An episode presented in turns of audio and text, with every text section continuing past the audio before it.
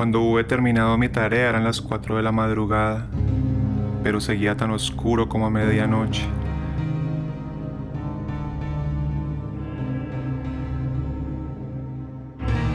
En momentos en que se oían las campanadas de la hora, golpearon a la puerta de la calle. Acudí a abrir con toda tranquilidad, pues, ¿qué podía temer ahora? Había tres caballeros que se presentaron muy civilmente como oficiales de la policía.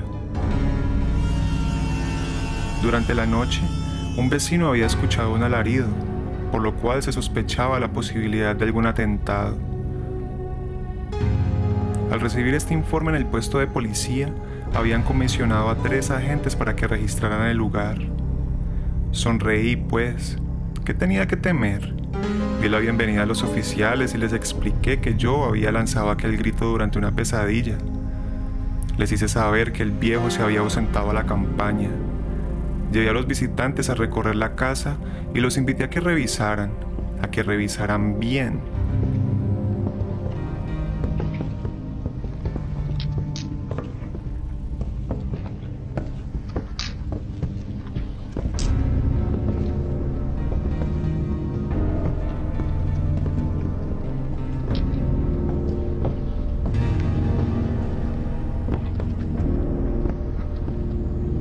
Finalmente, acabé conduciéndolos a la habitación del muerto. Les mostré sus caudales intactos y cómo cada cosa se hallaba en su lugar.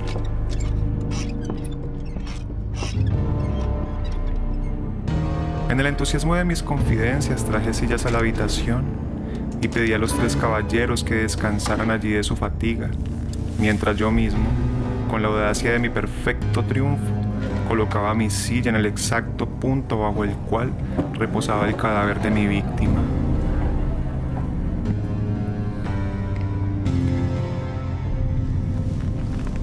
Los oficiales se sentían satisfechos.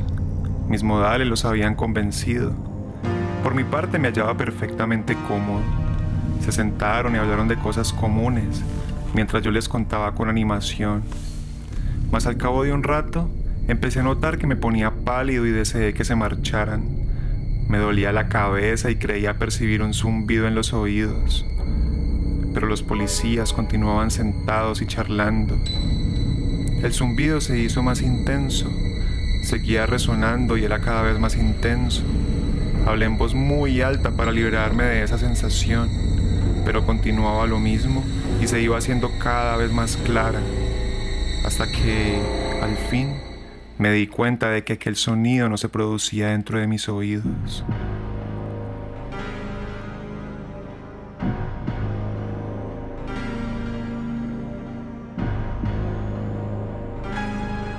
Sin duda debí ponerme muy pálido, pero seguí hablando con creciente soltura y levantando mucho la voz.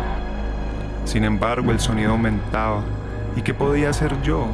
Era un resonar apagado y presuroso un sonido como el que podía ser un reloj envuelto en algodón. Yo jadeaba, tratando de recobrar el aliento, y sin embargo, los policías no habían oído nada. Hablé con mayor rapidez, con vehemencia, pero el sonido crecía continuamente. Me puse en pie y discutí sobre insignificancias en voz muy alta y con violentas gesticulaciones, pero el sonido crecía continuamente. ¿Por qué no se iban? Anduve de un lado a otro, a grandes pasos como si las observaciones de aquellos hombres me enfurecieran. Pero el sonido crecía continuamente. ¡Oh Dios! ¿Qué podía hacer yo? Lancé espumarajos de rabia, maldije, juré, balanceando la silla sobre la cual me había sentado. Raspé con ella las tablas del piso, pero el sonido sobrepujaba a todos los otros y crecía sin cesar. Más alto, más alto, más alto. Y entre tanto los hombres seguían charlando plácidamente y sonriendo. ¿Era posible que no oyeran? ¡Santo Dios! No, no. Claro que oían y que sospechaban. Sabían y se estaban burlando de mi horror. Sí, Así lo pensé y así lo pienso hoy. Pero cualquier cosa era preferible a aquella agonía. Cualquier cosa sería más tolerable que aquel escarnio. No podía soportar más tiempo sus sonrisas hipócritas. Sentí que tenía que gritar o morir. Y entonces, otra vez, escuchen, más fuerte, más fuerte, más fuerte, más fuerte.